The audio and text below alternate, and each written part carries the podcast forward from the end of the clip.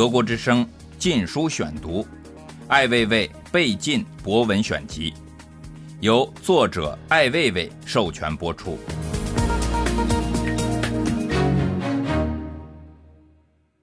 开幕式，八月八日，奥运会在中国北京开幕。为了这一天的到来，中国人梦想了一百年。人们为这一天喝彩。因为它象征着中国和世界的关系发生了真实的变化，全世界的目光凝视中国，中国融于世界，世界变得更紧密了，与中国不可分割。人们为这一天喝彩，因为在过去的三十年中，中国人艰难地拆除了壁垒，打开门户，面对炫目的阳光和无止境的风雨，真实地感受到了变化。人们期望中国改革的步伐更为坚定，更加从容。中国和世界再次相遇，人们看到地球变小了，它比以往任何时候更小。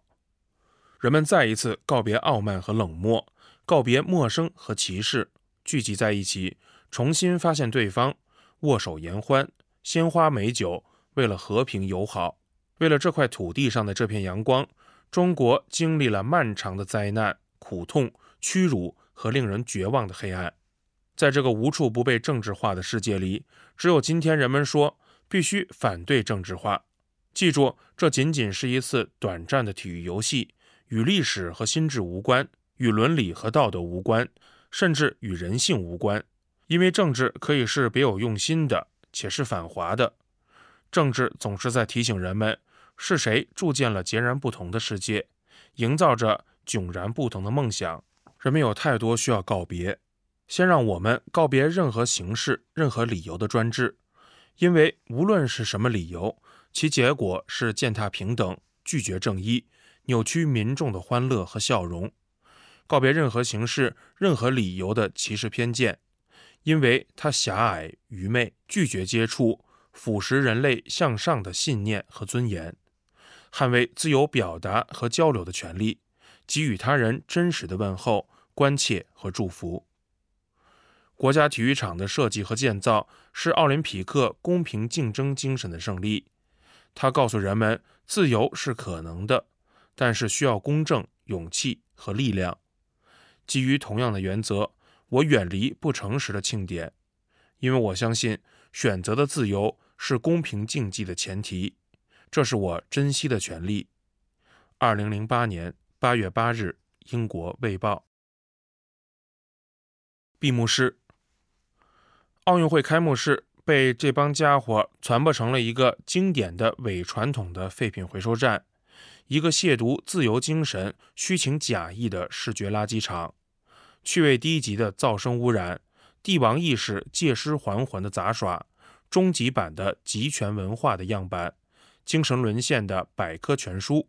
在还没有站直之前，就再一次沉重地趴了下去，以牺牲全民的快乐善意为代价，换来了缺失良知的低能儿般的狂想，换来了没有灵魂的政治粉饰，令人绝望、毫无幽默感的假大空，无助的虚张声势，与文明背道而驰的虚假繁华。这一次，谁也没有冤枉你们，你可以拥有权力和控制，掀起盛大的庆典和狂欢。引导自卫或是群交，但是没有一丝真实的感动，也不会赢得最微小的尊重，更不会换来值得信赖的友谊。至于那些个败坏世风的导演们的表现，我曾说过，那就像是吃了一个苍蝇的滋味儿，气势汹汹的、有首有尾的、完整的苍蝇。这是你的命运，你不得不认，你是这张虚假笑脸上的一个令人作呕的表情。作为不光彩的印记而被记住。二零零八年八月八日，奥组委，世界上没有无缘故的爱和恨。不知道这一点，就会很多事情看不明白。人家将你卖了，你还在帮别人点钱呢。就说那个神圣的国际奥组委，为什么会看上去、听起来更像是军火商或者黑帮什么的？为什么他们更不允许别人说不是？更踊跃的袒护和辩解，更谎言，更违背事实，这不是脑筋急转弯的问题。答案很简单，两个字：利益。世界真的变小了。说变小了是错的，是变得更脏了。这个世界上，信仰之争和意识形态之战不再是真正的战场，真正的战场是利益，赤裸裸的利益，是跨地区、跨集团、跨国家的利益，是资本和列强的现代全球化梦想下的一次次利益的分配。这一点上，你发现你和你的敌方在利益上可能是在一条战线上。因为你们都面临着被瓜分的处境，这就不难理解。总会有那些国际衰人起哄架秧子、拉偏架、睁着眼睛说瞎话。那些国际组合的衣冠禽兽们，他们要得到多大的好处，才会信誓旦旦地说：“这是我们见过的最好的奥运，最有效率的管理，最干净的空气。”打打闹闹，那是因为我们生活在一起，就会有冲突和伤痛。可是这些国际奥林匹克营销贩们大老远的呼喊着奥林匹克精神奔来，卖的却是假药。他们的每一句话、每一个动作、每一个眼神，都是在寻求和维护着自己的最大的利益。不要相信国际主义伪善者，这些人比青面獠牙的爱国主义更可怕。他们不会真正关心邻邦朋友的存在和权益。为了利益，准备随时把宇宙买空卖空，这才是一幅更为准确的世界简图。这更为现实精彩。世界不再是你和你邻居的事儿，你的家、街道、城市、国家都正在交易，或者是被交易着。你一觉醒来，睁开眼睛，并不知道，没准儿已经是身价百倍了。欢乐和痛苦不再会是源于事情的对错。人心善恶、黑白之分，而只是赤裸裸的利益之争。它高于宗教，强大于信仰，胜于政党国家。中国人准备的怎样了？不会是未出虎穴，又入狼窝吧？这是为什么？我们要忘记一万年太久的意识形态之争？为什么要清醒，学会与这个不干净的世界交易？要不然，你就是砸锅卖铁，卖完了一切，别人还会指着你说：“瞧。”一个纯粹的有社会主义特色的傻逼，暂时忘记专制与民权之争，忘记公投与民选的奢侈愿望。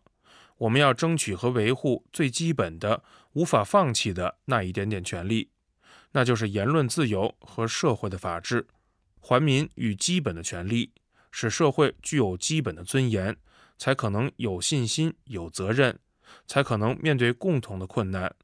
只有法治，才有公平的游戏；有了公平的游戏，才会有人参与，才可能精彩。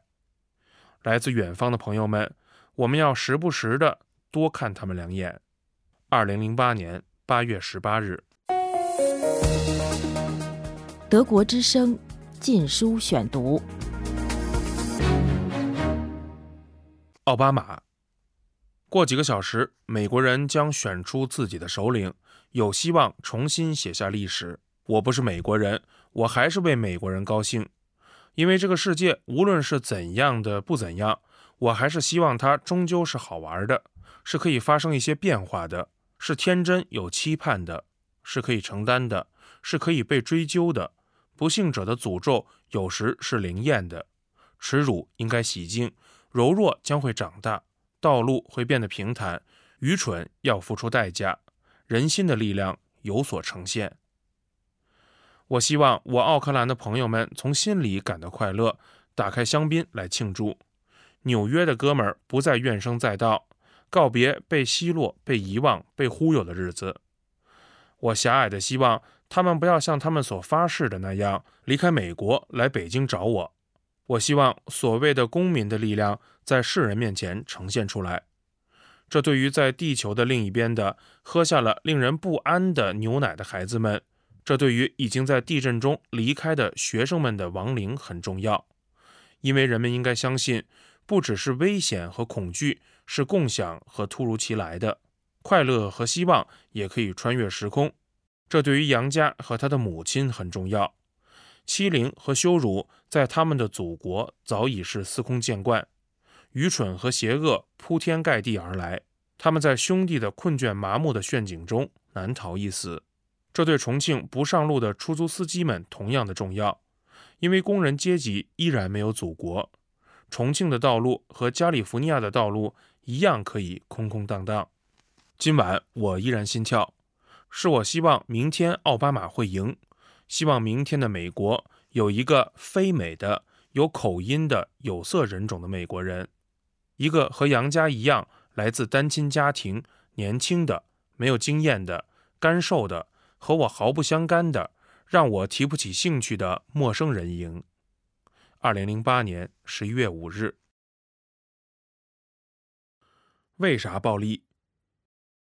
石器时代的技能再次被广泛应用，品格怎样高尚的人才会对荷枪实弹的入侵者投掷手中的石块呢？